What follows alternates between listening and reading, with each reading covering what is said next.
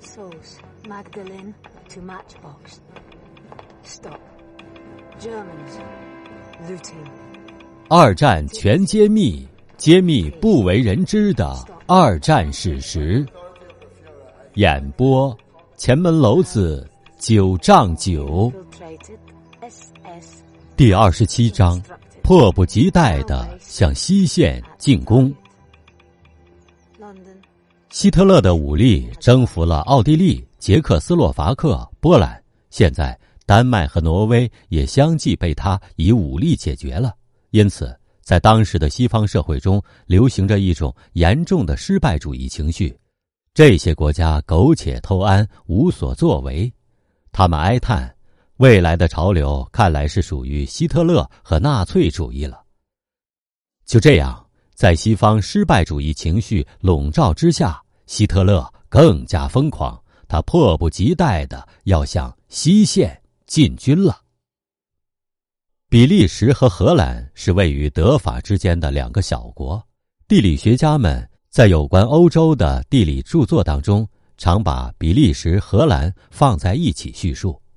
由于比利时、荷兰濒临北海和英吉利海峡。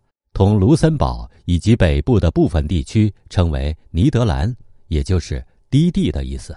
人们习惯地称比利时、荷兰为低地国家。荷兰境内绝大部分是平原，中部是丘陵地带，南部和比利时接壤处是阿登高地，但是海拔仅仅三百米。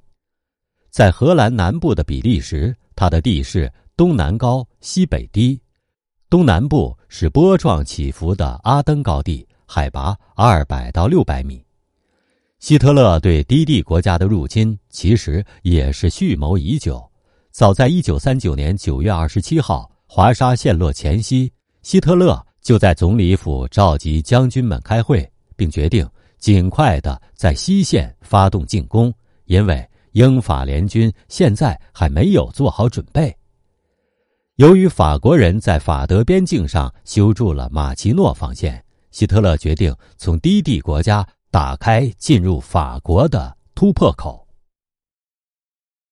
就在这年的十月十号，希特勒在会议上向德军将领宣布，做好穿越卢森堡、比利时和荷兰地区的作战准备。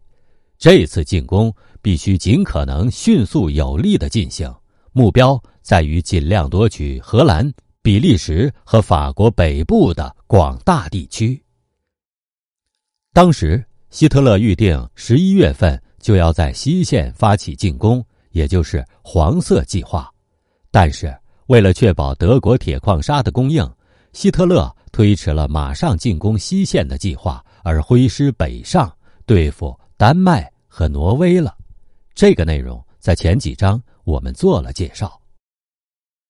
到了一九四零年五月初，眼看挪威的战局已定，希特勒于是立即按照已经修改过的进攻西线的黄色方案，把一百三十六个师、两千五百八十辆坦克和三千八百二十四架飞机组成了 A、B、C 三个集团军群，在从北海到瑞士边境八百公里长的战线上已经部署就绪。